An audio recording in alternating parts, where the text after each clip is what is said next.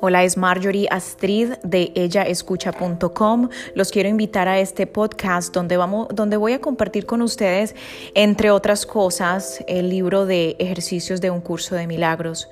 ¿Qué es el curso de milagros? Sabemos que es un entrenamiento mental. Ustedes han escuchado de autores como Wayne Dwyer, Gabriel Bernstein.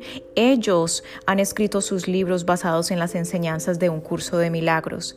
Entonces, ¿qué mejor que acudir directamente a la fuente para estudiarlo y poder expandir estos conocimientos. Como dice el libro, lo que das, recibes y lo que enseñas, aprendes. Para poder aprender mejor, entonces enseñemos. Los invito a que me acompañen durante todos estos días para aprender acerca del curso de milagros. Gracias.